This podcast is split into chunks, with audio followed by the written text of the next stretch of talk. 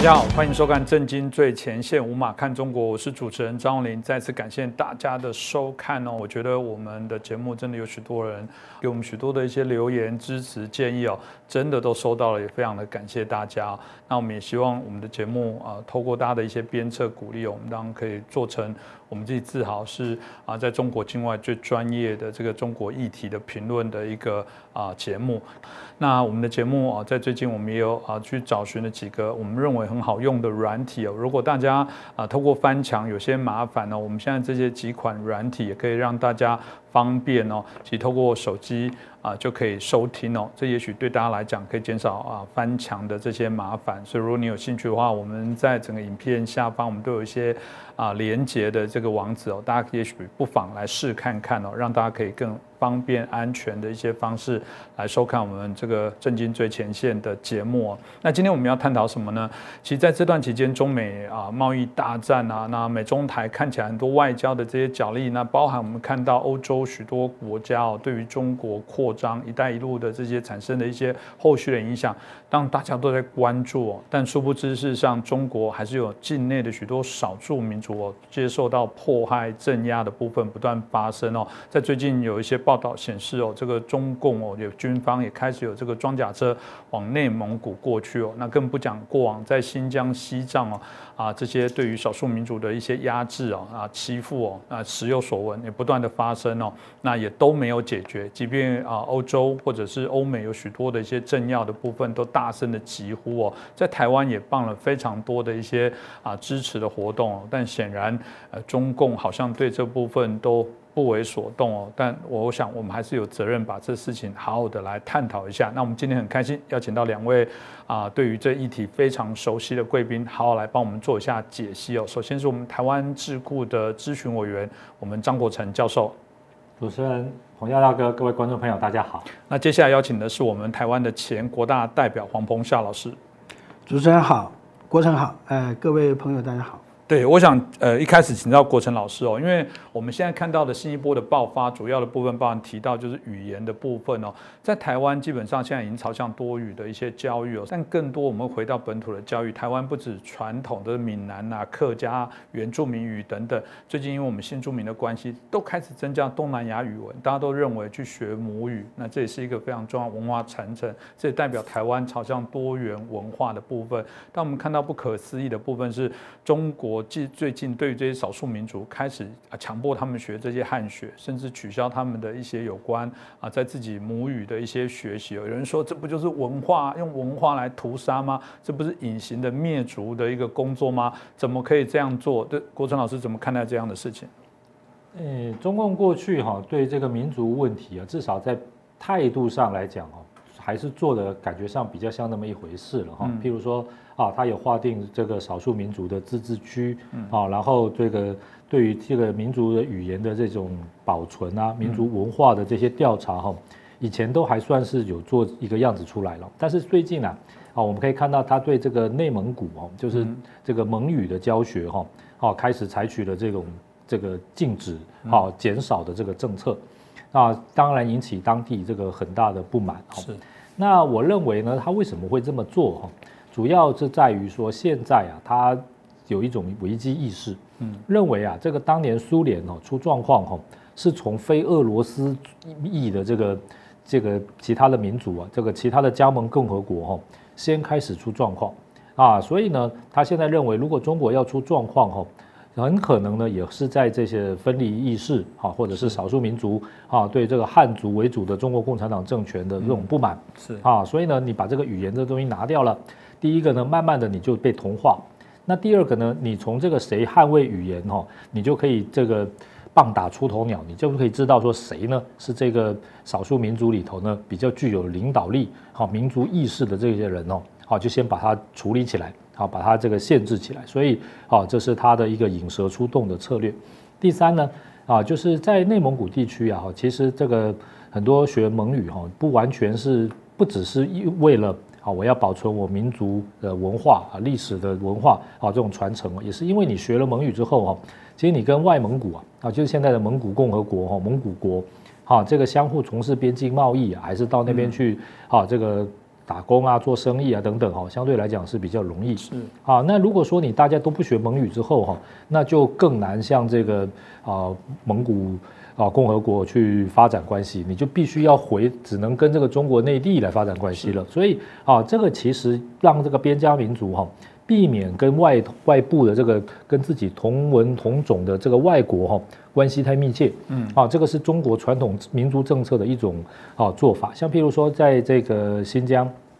啊，这个因为啊中亚共和国各国就是从前苏联分离出来的，其实在这个语言文字上哈跟维族哈这个是比较接近。啊，所以维族其实跟他们来往是可能要比跟这个。中国内部的汉人哦来的更加的没有隔阂啊，好，那这样子他就觉得你这个忠诚度啊还是啊这种分离意识哦，可能就会油然而生了，所以你就限制掉这个语言的这个学习哦，啊这个传承啊，这个其实也就是让你跟外面哦啊其他的国家没有办法啊再有更密切的联系，既有的也会慢慢淡掉，啊那就只能转过头来啊跟这个中国内部的这个啊汉人为主体的文化跟社会哈啊这个。这个保持这个强大的这个依附，好，我想这是他主要的目的。嗯，这个大家也可以看到，这个这样的做法，我觉得还是值得来谴责了，因为我觉得不应该如此哦。因为每一个呃民族的一些发展，事实上我们认为语言是一个非常重要的文化传承的部分哦。那当然，我们再请教一下啊，彭教大哥，彭教过往也是我们在台湾在担任我们蒙藏文会的一些相关咨询委员的一些工作，所以对于啊有关议题，尤其国大，我相信在过去有这个议题，我想在整个啊大会里面相关中国的一些议题谈论都非常多。那当然，我们有看到这次中国中央第七次的西藏工作委员会啊，那当然习近平有表示啊，要推动藏传佛教的呃中国化，哎，这个什么都要中国化，我不知道这个目的到底是什么。黄江大哥你怎么看？就是你也这么长期在观察，是不是反而有点更变本加厉，在做这样的一些中呃中共一直在做这样的打压各个民族宗教的这样的一些动作呢？是，呃，我们知道。西藏呢，它原来在民国时代，它是等于是一个，呃，我们叫西藏地方。所以叫地方，就是因为我们没有在西藏建立这个呃行政体制啊。那时候我们有一个这个呃这个呃西我们中央派驻西藏的一个代表啊，那就是延续了过去清朝的所谓驻呃驻藏大臣这样一个制度，但基本上。等于是西藏是相当完全自治的一种状态，虽然在这种状态之下，但是对于西藏这个中共还是有很多的看不顺眼的地方。啊，特别是对他们的所谓的宗教。啊，因为我们知道真正的呃掌握了西藏人民的，或者说西藏人民主要的一个管理者是还是他的几个呃信仰的中心，就藏传佛教啊。那么，所以后来呢，这个呃，就从藏传佛教开始，所谓拉萨的三大寺啊，来开始进行清洗。那么造成了所谓的西藏抗暴。西藏抗暴以后，呃，毛泽东接到了讯息说：“哎呀，太好了啊！”然后他在内部，在文革的时候，红卫兵出了一本叫做《毛泽东思想万岁》，就把毛泽东在最高国务会议里面的一些的讲话这些。通通编辑出来，其中就有一个啊，关于解放西藏的问题。他说我们要后发制人，古人说先发制人，说我们不要，我们让他先闹啊，闹一段时间，我们再有个理由，我们就把他给平掉了。所以我们在那边看到，就说跟香港的状况如出一辙嘛，对不对？第一个都是呃，西藏等于是一国两制的最早的啊，那么最后的结果就是，哎，你接受了中央政府来了，然后。马上这个你看几几年八年就撕毁了啊，然后完全这个共共产党完全掌握，而且高压的来统治。那么现在呢，就是说到现在为止，效果怎么样呢？呃，坦白讲，呃，你你到西藏去，或者你到藏区去，因为我走遍了藏区，而且我还到过达兰萨拉。第一个在达兰萨拉，很多流亡的这个。呃，藏区的一些这个呃活佛啊，或或喇嘛啊，那么他们基本上还是到印度去，因为在印度呢，有一些藏传佛教的佛学院办得相当的好啊，所以他们到那边去，一方面留学，二方面也是接受达赖喇嘛对他们的呃案例跟祝福啊，所以说基本上他们的心灵里面，心灵的深处还是像达赖喇嘛，还是以他的藏传佛教为中心的。那么，但是你到了这个呃藏区去啊，我曾经去几个活佛家里做客，在他们家里住。啊，那个当然我我我我我是基督教家庭了，但因缘际会，我认识很多活佛啊。那么我到他们家去，我就看哦，真的，他们家里边呢，啊，摆着的是什么？都是达赖喇嘛的像啊。有的呢，为了印毛啊，这个外面挂个毛泽东像啊，但实际上还是以达赖喇嘛为中心。这个就让中共感觉到说，呃，很，呃，很。好像有个障碍在那里，障碍在哪里？就是藏传佛教，就是达赖喇嘛。所以他在所谓的有关西藏问题的这个十必十必须里边，他就特别强调，他要跟达赖喇嘛要划清界限呢。啊，他是呃叛逃在外，他是呃分裂呃国家的呃这种这种呃逃犯嘛，对不对？呃，要划清界限，然后藏传佛教要中国化。我觉得是呃第一个，他们对佛教不大了解。啊第一个佛教本身它有很多支派嘛，佛教是从印度这个开始，但是呢，实事实上到各地，譬如像东传佛教也好，汉传佛教也好，南传佛教也好，藏传佛教都不一样，对不对？那这些佛教之所以能够发扬光大，就在于说它的本土化，它的本土化是以当地的文化为为为基础的。而不是以政治，所谓中国化是等于要把它政治化，对不对？那么，中共这个想法完全是站在他的统一、统治跟领导的这种需要。呃，特别我我觉得刚才主持人也讲到，觉得中共的脑袋不知道停留在哪个世纪啊，还要什么感党恩、听党话、跟党走。哎，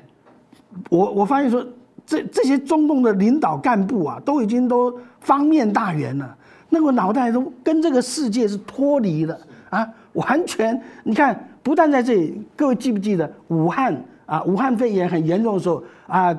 中共换了一个武汉的市委书记，哎，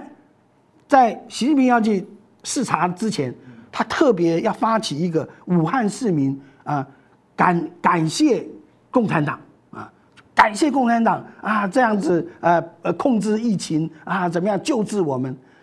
后来被被大陆的网友骂翻了啊！你们没有把疫情控制好，搞得这么多人啊，这个呃命命都没了，对不对啊？然后还要感谢共产党，结果后来悄悄的赶快下架。为什么？毕竟这个在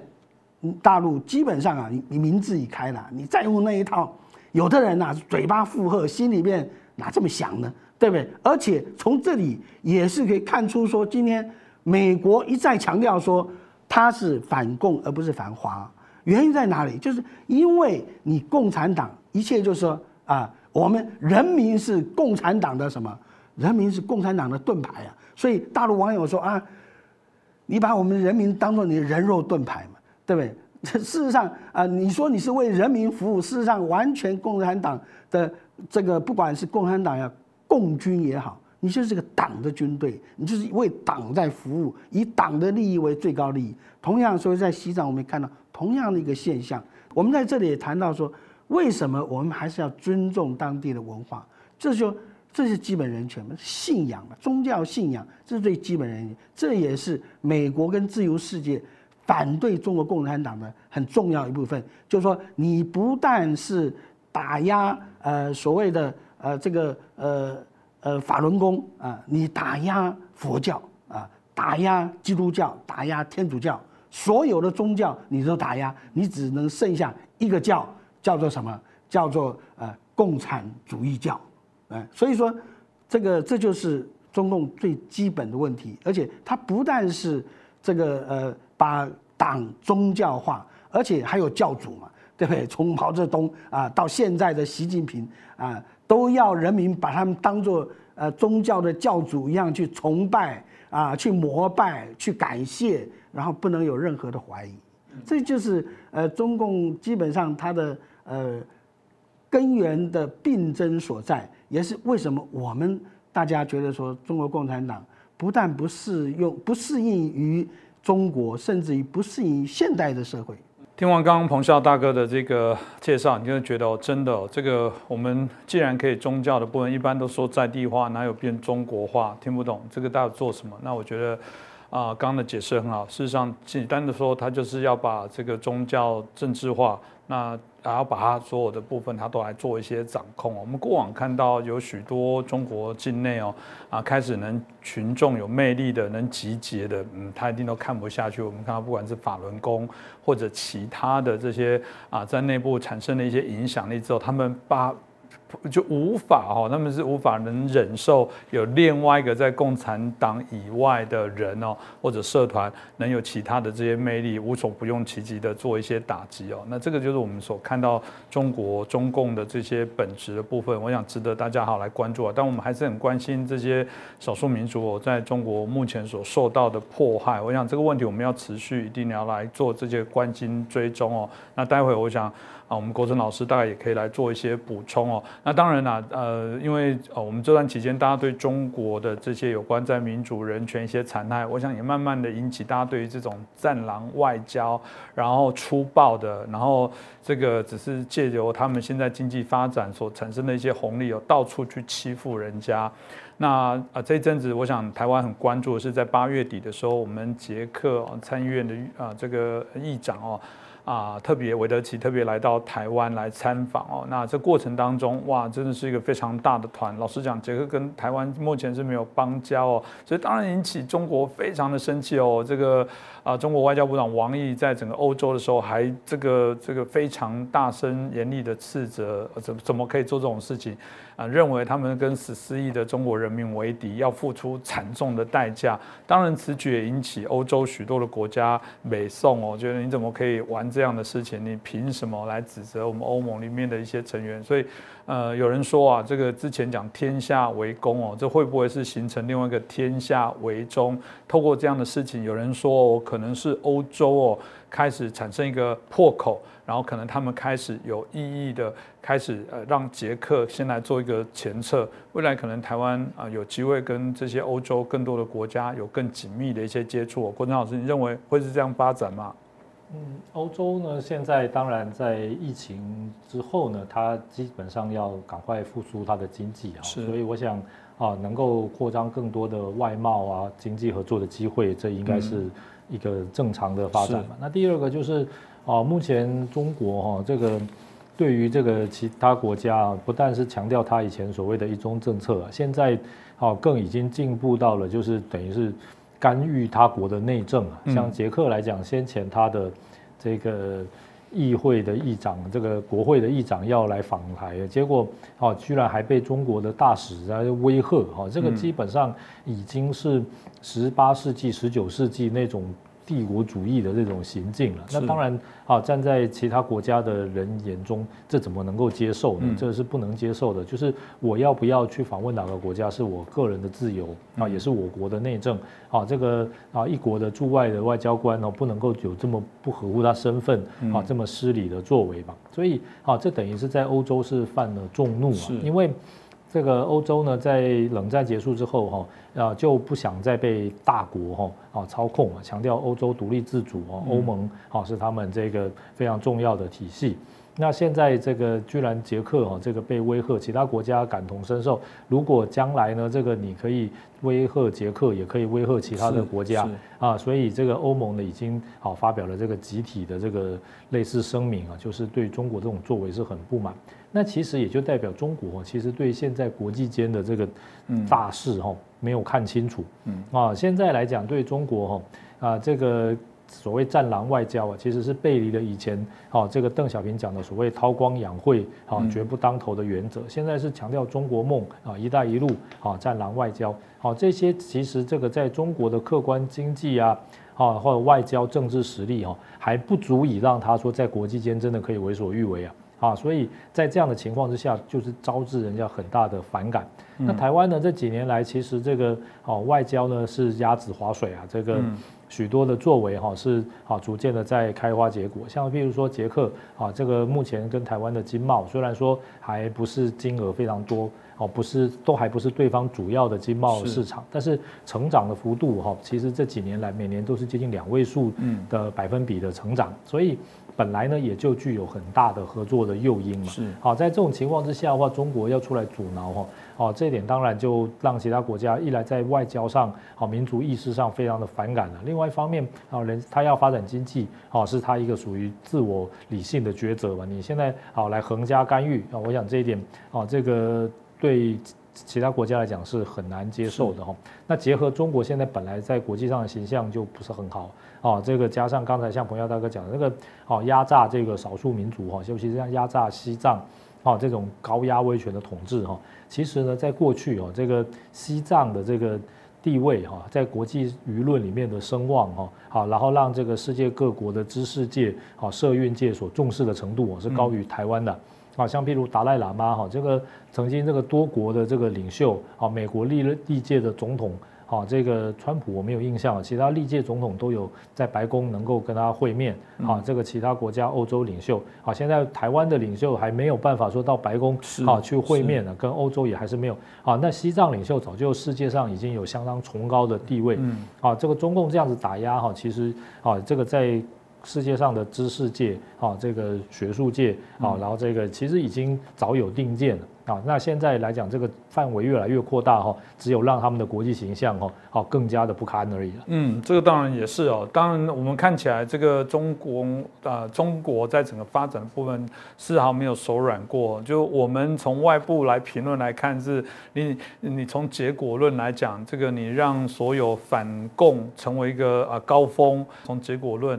它它。这个中国梦基本上是塑造更多的敌国，并没有让你的国家跟人民出国之后受到更大的一些尊重哦，这是一个呃很失败的整个国家的一个发展概念哦。可是现在是如此哦，我们看到，哎，中共的整个这些啊。啊，我们看到的官媒哦，嘴还是非常的硬哦。我们看到《环球时报》也不断的，不管是哦配合我们前总统这个马英九说这个首战及中战啊，一样警告台湾不要蠢蠢欲动，甚至说一旦我们这个发动战争，现在讲是都尽量不开第一枪，但他还是说一旦发动战争哦，你们这些民进党罪大恶极，到时候全部把你们送终去做一些审判。然后用此的方式哦来威吓利诱，然后这个对于台湾不断的从各种方式来施加压力的。那当然从这部分来讲，我不知道这个彭教大人怎么看到中国这一阵子的这个对台湾的各种的叫嚣、恐吓等等。呃，其实我个人对历史非常有兴趣，嗯，特别是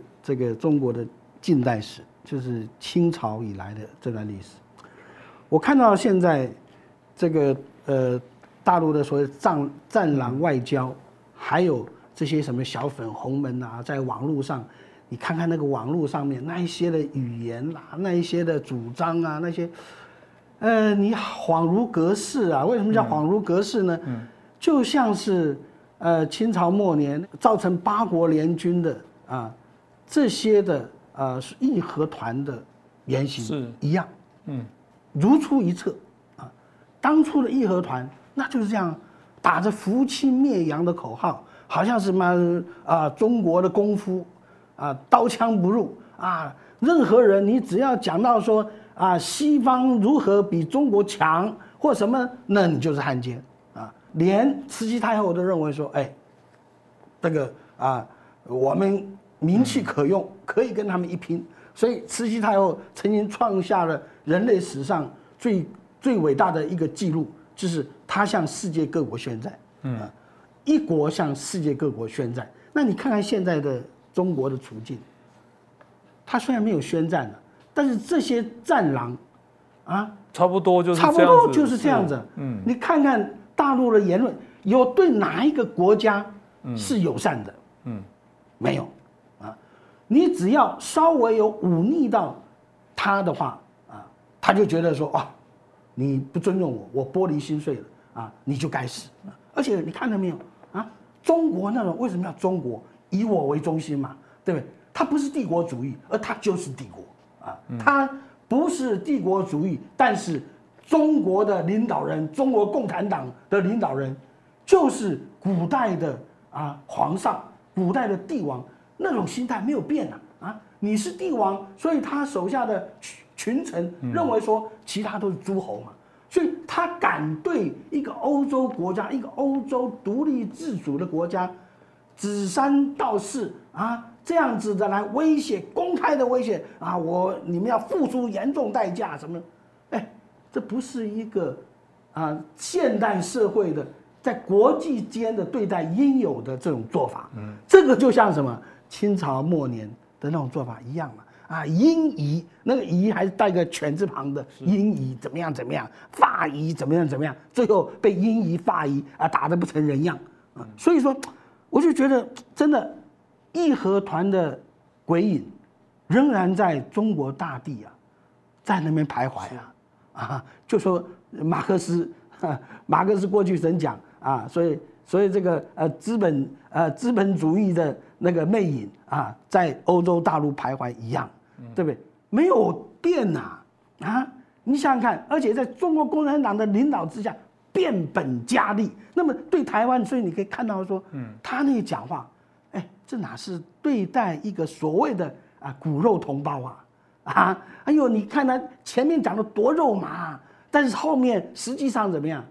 不把你当人嘛，啊！所以你看啊，哎，你你们这些民进党的，你们这些台独的啊，不过。不要以为说你不是民进党，你就想说，哎，跟你没事了。哎，按照共产党的理论，除非你是完全的主张附和啊，实践他的一个中国，以啊完全毫无反抗的附和他，接受他的统一，否则的话都是台独啊。只不过你是台独，他是华独啊，他又是什么独啊？所以。国民党也好，或其他所谓蓝营的朋友也好，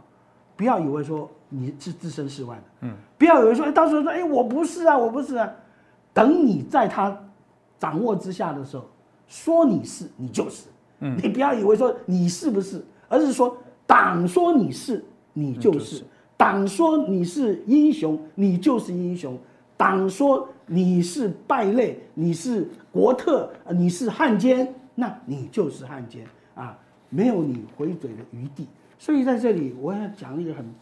很我们中国人啊感到实在是，呃，不大好意思的地方。嗯，我我我过去在学校里面教书的时候，我常出一个题考学生，你知道全世界杀中国人最多的国家是哪个国家？全世界杀中国人最多的国家是哪个国家？有人说是日本，有人说是俄国。真正答案是什么？中国，中国杀中国人最多。嗯，看啊，就就我们这个共产党建政以来，杀了多少中国人？是啊，杀了多少中国人？你看我刚才讲的毛泽东思想万岁里面，他在最高国务院会议里面，他的讲话啊，按照比例啊，啊，百分之十，要杀掉百分之十，啊，这些。地富反右坏，啊，这些啊影响到共产党这个统统治的，通通杀杀无赦，嗯，对不对啊？文革的时候杀了多少人？不要说什么饿死的什么的，那不要不不算啊，就算以政治的手段杀掉了有多少人？现在你在中国啊，你说我是中国人，哎，当他把你扣押下来的时候，你完全你就不是人了。啊，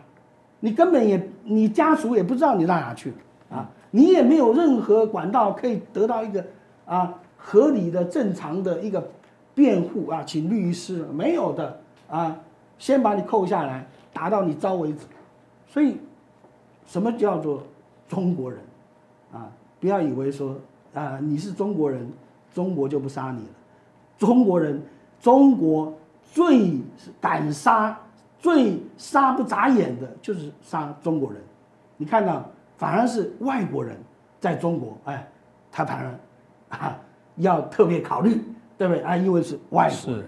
所以我在这边我觉得说，我们真的要理解到，今天中国共产党，嗯，呃，真的是他的很多的做法跟他的很多的观念，他等于是结合了中国传统的那种帝王、那种专制的那种观念，跟现代的马克思共产党的那种集权的思想，再加上更可怕的什么？现代的那些监控设备，啊，人家本来是做一个这个呃正面的呃可以社会运用的，他来当做社会控制的这种工具，比如什么人脸辨识啊这些，他在在新疆到处都是啊啊，所以说像这些都这告诉我们说，今天中中国共产党不但是这个中国人民的真正的很大的祸害。甚至于说，真的，人类社会出现像这样的一个一个政党，这样的一个呃，真的是一个很大的祸害。我们对中国共产党不但要有正确的理解，也要了解说，今天我们对中国共产党不能再有容忍了，因为我们容忍它已经七十年了，它不但没有改进，而且变本加厉，尤其是它利用了现代的科技设备。啊啊，来进行他那种最集权的对人权的伤害跟这个控制，而且他还以中国人为主啊，外国人他比较不敢啊，但是呃未来他也想要把世界管起来，所以在这里呢，我觉得我们呃不管是我们的华人朋友也好啊，或者说是其他你已经有外国籍的朋友也好，真的我们大家都要。有这样一个共识，我们得来不易的自由，得来不易的民主，我们要共同的守护它，这个才是真正中国人未来能够得到真正的一个解放的。一个最基础的。嗯，当然，我们今天节目为什么特别谈这题目？基本上我们没有忘记这个跟我们许多的一些观众的一个承诺，因为包含香港的议题，包含西藏、新疆、蒙古等等这些少数民族，当然还有在境内也有其他也受到同样的一个破坏了。台湾民众的确有很多像这个我们的啊彭笑大哥讲的，还抱着很乐观。就像台湾民众最常说啊，你又没有红灯右转，人脸辨识有什么关系？满路都是监视器有什么关系？你不做坏事那就。很好啊，问题是你不做坏事，你的政府会做坏事。台湾还有一定的这个我们讲规范，但在中国的运用里面，这个我们呃以他们过往的品性哦，这超乎想象。那台湾民众，我们过往从刚刚来宾的部分也提醒说，某家后康了，你以后还是会出事。你只要看他们现在对于新疆、西藏、蒙古、香港的做法。你觉得台湾呃，不管就算你这个是呃谄媚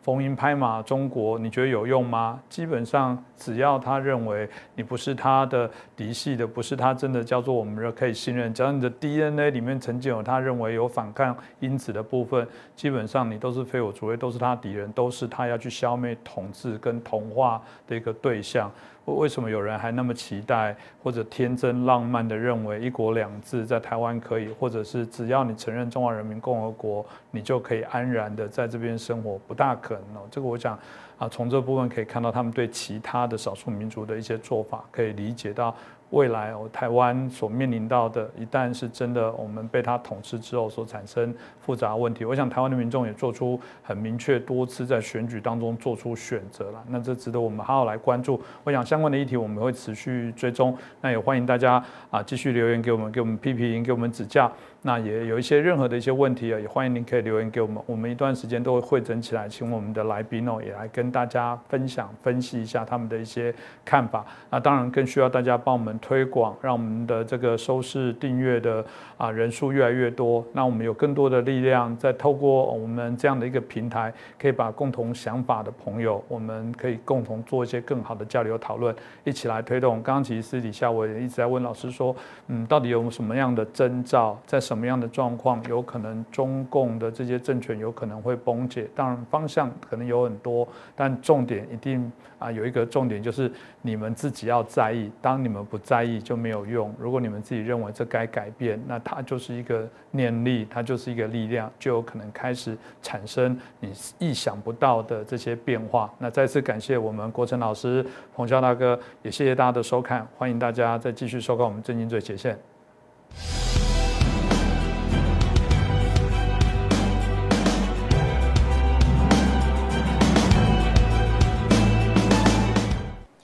大家好，欢迎收看《震惊最前线》，五马看中国，我是主持人张宏林。五月二十一号啊，这个我们中国制定了香港的这国安法之后，发生了一件事情哦，这个在二十四小时之内哦，香港人民哦搜寻 VPN 是什么呢？就是把自己网络的位置隐藏起来的软体哦，既然是创下这个高峰哦。很难想象哦，也许这个大家在谈论香港国安法的部分，在谈的议题哦，也许都没有想象是一个呃网络上你可能开始要被监控、被钳制哦。这些事情发生在中国，你不意外，因为大概你都听过中国的网友要翻墙哦，所以常常有时候跟这个台湾的网友在对看的时候啊，在对骂的时候，常台湾的网友就说你们好辛苦，还要翻墙，但你从来没有想过。有一天，香港可能也要开始做翻墙的动作，这个到底会产生什么样的一些影响哦？我觉得这会有许多值得来关注。当然，包含这些香港版国安法里面有很多对于这些社群软体、社群媒体的部分，也有要求他们提供相关资讯跟资料，所以这个会产生的影响，我想超乎大家想象哦。这值得我们今天的节目好好来谈一谈。那我们今天邀请到两位的来宾，分别是台湾智库的咨询委员，我们张国成教授。洪林哥好，大家好。再来是我们财经专家，我们的啊这个吴家龙老师。哎，洪林哥好，张老师好，各位观众大家好。是，那我们接下来先来看一段 VCR，有关我们这个啊香港在这次网络会引起一些大家的忧虑哦，到底会产生什么问题？我们来看一下。近日，港版国安法生效实施，被认为是一国两制的终结。翻墙会创始人李欣表示，香港人公民权利遭到践踏的同时，香港的信息自由恐怕也会沦为大陆防火墙下的牺牲品。实际上，现在他们所谓的第一步是实施国安法，我估计是下一步的话就要马上就要上长城的防火墙，因为这是正常的一个洗脑的步骤嘛，就是这样的。而且这个东西，如果你不去没有一个强大的国家，像美国这种国家去阻拦它的话。他就是一直这样，一直一直这样小动作，一直不停的在往前走。为此，李欣等十多名海外民意人士联名向白宫发出请愿信，希望川普当局可以采取措施推倒中共防火墙。如果大陆民众可以自由获取真相，中共谎言统治将自然瓦解。就是希望美国能够说是站出来，能够是无论是星链啊，还是说。说其说其他的技术，然后把那个长城防火墙彻底把它推掉。这个只有把它推掉之后，人民掌握了这个真相之类的东西，才不会有在墙内创造出这么多仇恨美国、仇恨自由世界的这些个小粉红啊、战狼啊、自干五之类的这这些个。事实上，利用卫星进行网络连接的星链互联网，已经于近期在北美开始测试。该技术可以让用户通过卫星高速上网，并计划明年在全球范围内提供服务。不少人认为，这一创新的网络连接方式一旦普及，可以让中共防火墙形同虚设。所以啊，我们刚刚提到了这个，一旦香港港国安法通过之后，这个希望来这个隐藏自己的位置的这种反监控的软体，竟然可以瞬间哦，这个被下载大概一百二十倍哦，你可以想象香港人民所担忧跟恐慌哦。那林郑月娥对这件事情也没有任何的说法跟表态。我们会不会因为从网络来看，香港已经开始更快的马上沦陷？这部分我们请教一下国珍老师，是不是有可能真的香港的网络自由首先会首当其冲？那这一定的啊，因为这个中共现在发现香港的这些抗争哦，其实透过网络哈在串联，哦在联系，哦在这个募集资源，哦这些都是相当的明显嘛。所以他现在限制网络自由哦，其实就等于是从根本去扼杀这个。啊，将来再有任何抗争的可能，至少让你抗争哈更困难啊。就算实施了之后，也更容易被他们所发现。我想这一点是他必然会做的，因为在现在的社会里面哈，我们其实都知道，每一个人呐，每天哈，啊，除非你完全就是不跟外界来往，也不去工作，啊，也不到这个外面去活动啊，不然每个人的数位足迹哈，是其实都是非常明显。你跟啊，这个朋友用手机联络啊，透过手机公司啊，网这个电讯公司的这定位就可以知道你在哪里嘛。然后呢，如果你要啊这个搭乘这个大众运输工具，啊，你这个用这个卡，马上就知道你的行踪嘛。我们都知道这个台北市长柯文哲说，哎，有人怎么啊一个月做了一万多块的这个啊这个捷运还是公车去查是谁，还真的被他查得到。是，所以这意思就是说，你只要好利用这些数位支付的工具哈。你的行动啊，其实可以说是完全哦，这个没有什么隐秘啊，只是看这个当局要不要利用而已啊。然后呢，就算你都不用这些东西哈，好，现在来讲到处都是监视器啊，监视器的这个影像可以说是啊无所不在啊啊，所以呢啊，现在的社会哈，尤其是香港这样的社会啊，它高度的城市化，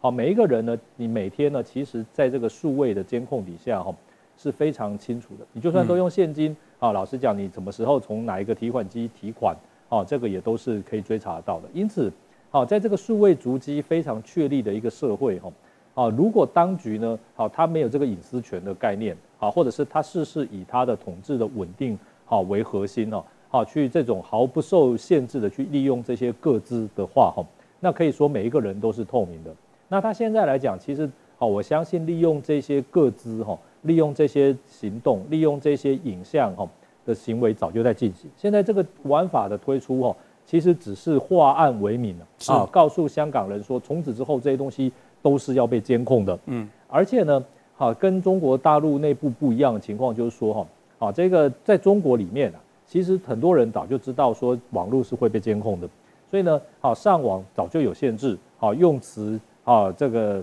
也会有限制，啊，这个对中国人来讲，其实早就已经习以为常。可是呢，对香港来讲，哦，过去没有什么限制，好，至少没有这么明显的限制。现在，哈，啊，突然开始要有限制，所以这个被入罪的可能性，哈。就大增啊，嗯啊，所以在这个情况之下哈，哦，我们可以看到现在这个香港的这个居民们哈，啊，这个不断的想要找说翻墙的软体，哦，还是想要怎么样隐蔽哈，他们在过去这个发言的记录哈，说老实话，这是一个非常可悲的事实啦，哦，但是呢，这也告诉我们就是说，在这个共产党那的这个统治之下哈，其实这个自由哈，都是这个他们的给予啊，啊，他高兴给啊就给，如果他不想给。啊，还是要求限制哈，啊，这个就很困难。甚至像翻墙的软体哈，其实有很多说法，就是说，其实这些翻墙哈，说以这个中国这么庞大的这种国家机器监控力量哈，是完全不能监控吗？其实也未必啊，只是有的时候哈，啊，他是要不要予以处理而已啊。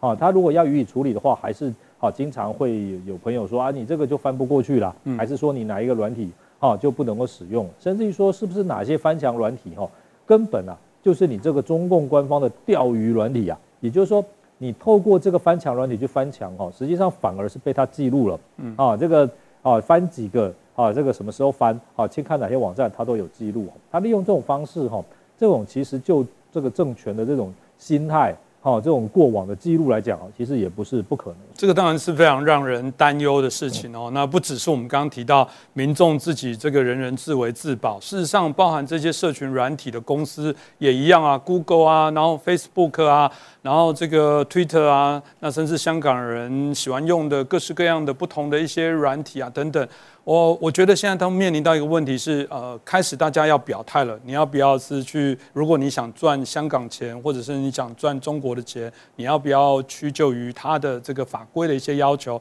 还是你必须要捍卫普世的这种啊对人民隐私的一个保障？当现在他们是宣布说他们不配合等等，但撑得住吗？真的能撑多久？中共难道没有一些手段来对于这些啊公司啊来作为一个制裁，或者作为一个影响？这请教一下嘉龙老师哦，有没有可能这个真的吗？真的，你过去的经验看起来，因为就你这财经相关看这么多的一个背景，挡得住想要赚中国那么多人民币？大家都说看到人民币就会跪下，这有可能社群软体也会吗？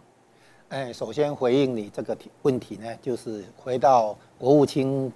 旁边有讲的一句话，就是依靠集权专制的民主不配叫做民主。嗯，再来呢就是。我再把它衍生一下，依靠中国大陆市场赚的钱，啊，达到的繁荣不配叫做繁荣，嗯，就是有些钱不要赚，是，好，现在就是美等于说庞培欧的立场的意思就是这个意思，也就是衔接到二战前，英国、法国对德国的那个时候的一个绥靖的态度、姑息的态度一样，我们发现，哎，港版国安法，啊，涉及到首先会涉及到三个问题，第一个是自由啊。第二个是那个网络的隐私、安全的问题。第三个是社群媒体的策略问题。我先讲言自由的部分啊，有五项。第一个是言论自由，啊，你发表言论的话就要入罪，这个在西方是难以接受的哈。第二个新闻自由，第三个呢出版自由。比如说我分析师写一个报告，如果我说华为不行，那僵尸是不是算是颠覆，还是要影响到国家安全，对不对？然后除了言论自由、新闻自由、出版自由之外，再来呢，集会结社自由，哦，比如说我我我合法申请议会诶游行抗议什么东西，这样算不算又要诶怎么颠覆政权，对不对？因为他那个国安法哈，很多东西是属于这个什么主观认定，啊，他没有一个比较具体的一些法律程序，比如说，哎，是不是检，你要搜捕啊，对不对？谁来做开出这个搜捕令啊？等等的，就这些执法细节的话，它是缺缺少的哈。再来呢，就是宗教信仰自由，对美国来讲，宗教信仰自由甚至于是美国的立国精神所在。嗯，所以这五项自由里面呢，在本来在香港是有的，现在受了影响。然后第二个呢，我们谈到这个网络上啊，个人的隐私这个安全，是资讯安全这个问题。嗯，那他这个国安法等于是要把手伸入这一块。再来第三个呢，社群媒体的策略，就是说我社群媒体对于这个国安法的那个要求啊，我要不要配合？换句话说，我要不要自我审查？那这个东西在西方社会来讲哈，也是很就是很离谱的事情啊。就是你，你要求这个社群媒体配合你的政策来自我审查，啊，那估计将来这个方面哦，应该很难妥协，就可能会有进一步的这个争执出现。所以呢，现在第一个问题是这样哈，就从技术上来讲，中国大陆内地是有防火墙，那香港现在要一一国一制并进来，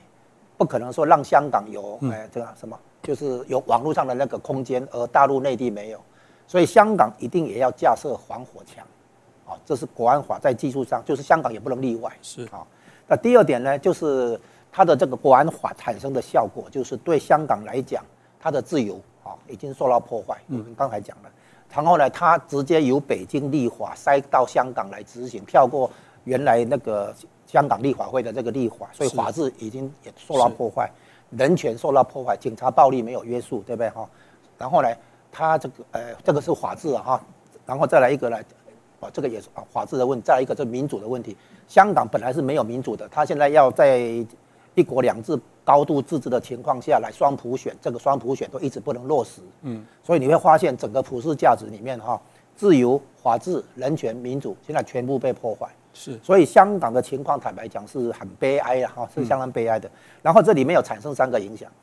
第一个呢，他其实希望国安法的推出，希望预防香港出现阿拉伯之春或者是颜色革命，因为那个靠社群媒体去串联啊，所以社群媒体的控制在香港来讲，他要控制香港的大规模抗争的话，他脑筋就动到社群媒体的控制了哈。那是第一个，预防香港出现颜色革命。第二点呢，他预防香港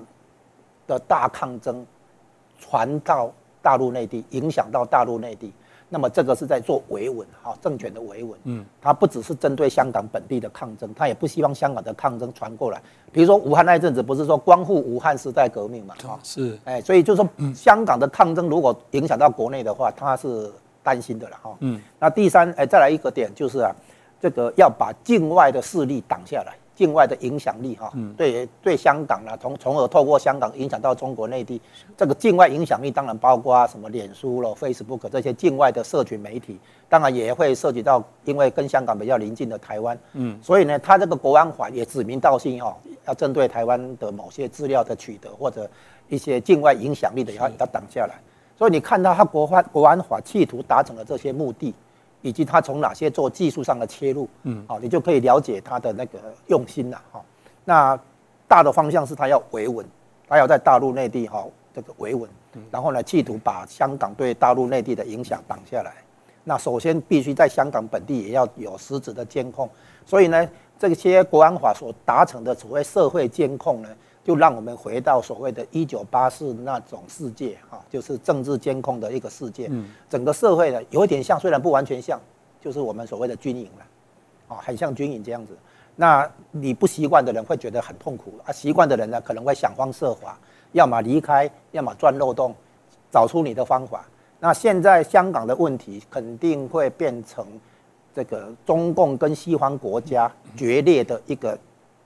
画那个起点了。嗯，就是中共在香港这样做的结果，没办法，就是跟西方，就是原来美国还只是跟他在经贸上面有争执，就是说这个其实还是可以解决，就是说钱的问题用钱解决。是，可是呢，香港这么一搞的话，已经超过贸易战。嗯，哦，甚至也超过病毒，就是说在价值观上的对撞，这个就是难以妥协了。哦，是所以香港的国安法哈、预告着说，将来中共是有一个心理准备，就是锁国，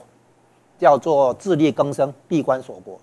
就是香港他这样搞的话，可能他也已经有这个心理准备了。嗯，这个当然不可思议啊！就香港东方明珠，没想到现在中国看起来也无所谓了。有人说这个留岛不留人，反正什么都不管了。就我们西方或者我们从啊这个在国外的这样的角度来看，会觉得匪夷所思、不可思议，但他还是做了、那不只是我们刚刚谈到这些社群的软体公司哦，人人自危。事实上，我想中国也知道这个怎么样透过这些啊、现在的网络世代的部分来讲，慢慢的去侵蚀，慢慢的去影响你。抖音，我想大家可能是啊、不陌生的一个软体哦，虽然它有分这个啊、这个中国的或者是在啊、国外的哦，那在这部分来讲，也因为这一个所谓的国安法的部分哦，产生一些微妙的变化。这个怎么变化呢？原来在香港哦，这个呃这个变成是它的国际版的部分会撤出香港，变成原来中国内地的抖音的部分会进入到香港里面，哎。他们真的是很厉害哦，这个公司的老板效率要值得中共来嘉许哦。但这也延伸看到我们所产生的这些问题哦。事实上，我们很多专家学者、治安专家都已经提醒了，现在的啊这个软体非常危险。所以我们请教国成老师，到底抖音这件事，因为全世界已经玩疯了、它也带动许多的风潮，到底这些问题有多严重呢？这个社群软体哦，其实不管哪一家，它都有一个特性，就是，好，只要用的人越多哈，它就会越具优势。嗯啊，因为你的朋友都在上面嘛，是然后大家一联络也都在上面嘛，然后这些如果是企业啊或公司哦，想要做广告，哦，你也一定是选择那个用户最多的嘛，所以呢，很容易就会形成一个现象，就是大者恒大啦。嗯，哦，那个比较小的，哦，慢慢的可能就用的人比较少，就比较不流行，就是就没有办法发挥它的影响力啊。啊，那中国呢，其实它很早哦，在中国国内 YouTube 它是不能用，然后呢，这个脸书它也是不能用，啊，然后这个 Amazon 它也是不能用，这个很多美国的软体它都不能用，所以呢，它都自己去研发这个中国自己内部的类似的，啊，譬如说这个 YouTube 不能用，它就有一大堆什么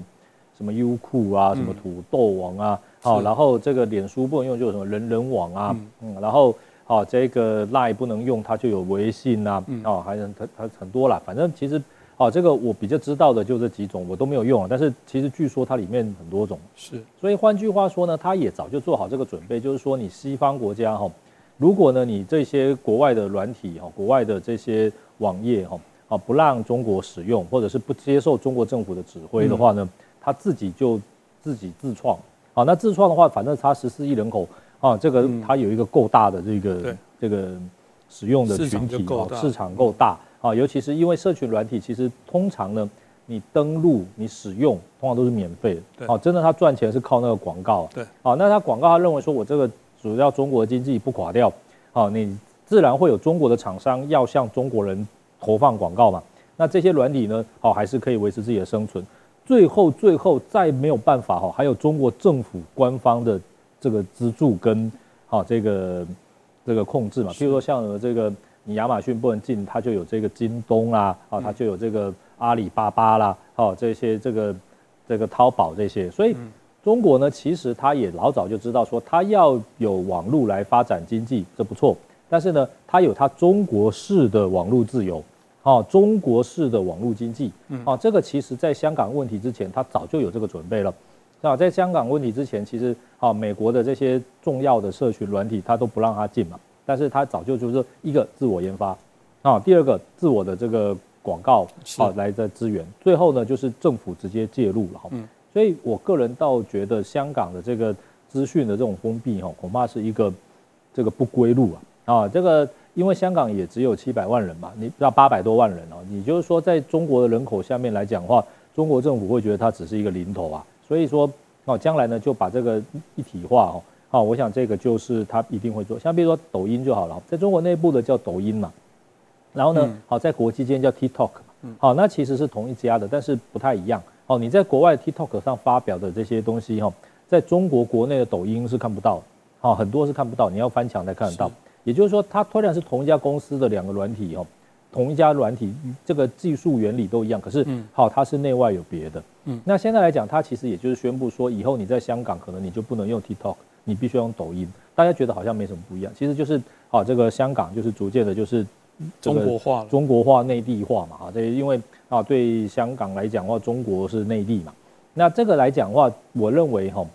对中国来讲，他有没有意料到西方国家会提出抗议？会，但是呢，他认为哈，只要他的经济不垮。他还是世界维持第二大经济体，那么北京、上海限制一定不会比香港更宽松嘛？你还是要来跟我中国做生意啊？这个不会完全断绝。如果说我中国经济垮了，好，你到了说你根本都不想跟我打交道的地步，那老实讲，我中国。领导阶级需要担心的问题，哈，也不是只有香港了。啊，他担心的是他政权的存亡了。那个香港问题已经把放到后面去了。这个大家也是，我觉得哦，真的，如果说会养大中共哦，现在这个为所欲为，甚至大家有时候说无法无天的状况。各国的政要，我想一定要负一些责任啊！我其实喜欢江宏老师刚刚说的这个“君子爱财，取之有道”。你刚刚提到的，本来就是要提醒我们这些啊标榜民主、这个自由价值的这些西方的民主国家，你怎么为了赚钱而去去残害你原来自己的一个价值哦？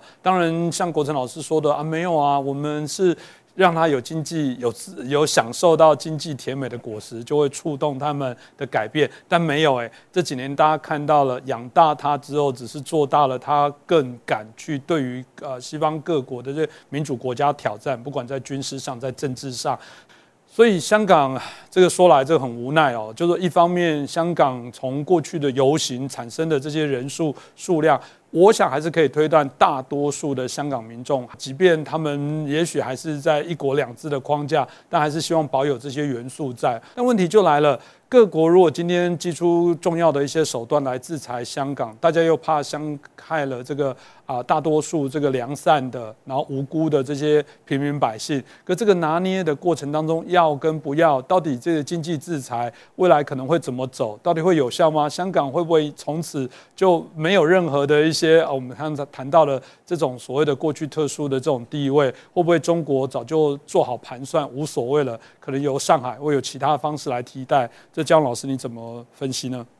呃，现在有人来理解啊，我们现在在理解这个香港与中国经济的这个连接，然后呢，呃，我呼应一下刚刚刚张老师提到的哈，就是因为欧洲啊，它是德国的话呢，它是要出口很多汽车到中国市场，嗯，因为现在美国、欧洲、日本这些发达经济体的汽车市场是接近饱和，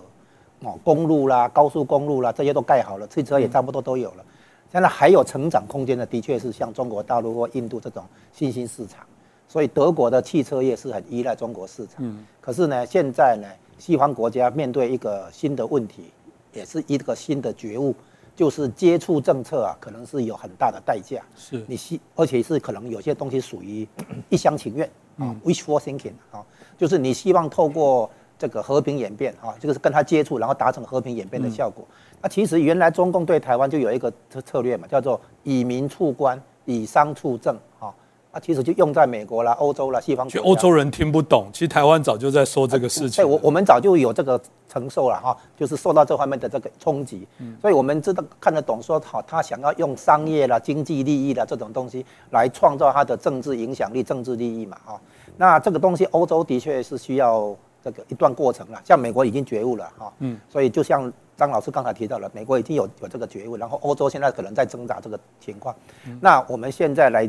用一个比较全面的视野来看哦，有一种说法就是，香港之所以成为国际金融中心，有这个地位，是因为中国大陆提供了广大的商业腹地。哦，你你会听到这种说法。当然，香港也有它自身的那个地理上的优势等等。那么问题是出来了，就这样子，是中国大陆。提供香港国际金融中心这个地位有商业腹地，还是香港来成就中国大陆成为商业腹地？嗯，谁带动了谁？这是一个问题哈。就是说，原来中国大陆就可以提供商业腹地给深圳、给上海。嗯，深圳、上海有因此成为国际金融中心吗？也没有。对对，所以呢，这个时候情况我们要了解哈，是香港这个国际金融中心地位。早在改革开放之前，它已经是。然后呢，它把外来投资只源源不绝的引进中国大陆内地啊，很多外来的资金透过香港前进大陆内地，这个是不争的事实。嗯，七成左右的这种情况是这样。那这些外来直接投资呢，当然创造就业机会啊，也带来这个市场经济的模式，让你那个改革开放啊取得动能。所以呢，香港这个国际金融中心地位，等于是开发了哦，造就了大陆成为一个广大的腹地。嗯，然后这个广大的腹地，理论上你可以用来支撑其他城市成为金融中心。深圳啊，上海没有嘛？嗯深上海跟深圳是跟香港有那个什么那个什么沪港通啊哈，这种资金的连接，所以从外面透过香港把资金源源不绝往大陆内地送嘛。嗯，你大陆内地的像上海的话是什么？它是国内金融中心嘛，它不是国际金融中心嘛。哈，所以呢，就是中国大陆本来就有这个沪地哈，即便现在已经成有有这个沪地可以提供，它自己也还没有办法成就国际金融中心。为什么？因为香港自己的优势之一，就是西方资金对香港信任，对香港有信心。好，这里面包括法治，就是财产权要有保护嘛。你这么，如果你到到时候这样卡我那样卡我，我的投资到最后就等于是什么被你国有化，还是被你这个管看管监管的话，那怎么行？对不对哈？那当然最最基本的就是有各种自由，哦，包括香港的很多出版自由，很多言论哈，对不对？那。小则我写一份分析报告要被你看管，对不对？大则我发表一些言论也被你说我是什么违反违反国家安全法，那怎么行？嗯，所以香港本身的优势，跟它背后所代表的普世价值不可分割的啦。嗯，那你现在用国安法去卡住这些普世价值，破坏这些普世价值，你不可能再去支撑香港作为国际金融中心地位啊。这个是很自然的一个推理。所以呢，这也说明，同时也说明为什么大陆的城市在广大腹地出来之后，还是没有办法。发展成国际金融中心的，哈，那再来的，呃，所谓留岛不留人，哈，这个资金跟人才分个两个方面来讲，资金的话分成两种，一个香港本地富豪的资金，第二个呢是外资，哈，西方的国家的资金。那么资金要撤之前，可能大家不希望港币跟美元脱钩，因为一脱钩以后，港币可能大幅贬值，对资金要撤出来不利。是，但是呢，这个也是短期啦，嗯，就是说资金一旦撤的差不多以后呢，将来后面会有更强烈的这个。制裁金融制裁会出来，那再来人才的话分成两种，一种是一般移民，一种是香港专金融专业人才。那新香港金融专业人才的话，估计有些会被吸引到伦敦去啊，英国可能会提供这个是机会，工作居留跟甚至于将来公民身份啊。那么现在一个综综合来看呢，就是香港垮的话，中国经济会受到影响嘛？哈，嗯，起码你不能再像以前那样引进外来资金等等嘛？哈。然后呢？问题是中国垮以后，又会回来让香港垮，嗯，这里会构成一个循环。所以呢，从西方的立场来讲，如果要对中国打经济战，不要再搞接触政策，而是呢，先把中共打垮以后，再来重建中国，成为一个接受普世价值的民主的中国的话，那么短期内可能就必须下狠手、下重手。香港垮带动中国经济垮，中国经济垮又回来让香港垮，可能要到最后才能够有希望。重建一个真正符合普世价值的中国，就好像美国把纳粹德国打垮，再用马歇尔计划把德国扶起来。嗯，美国把军国主义日本打垮，哦，再用那个纺织业的优惠，很多贸易政策的优惠，把日本重新扶起来。我猜想，现在美国可能对中共失望之后，和平演变破局之后，他的想法可能就是这样子，就是说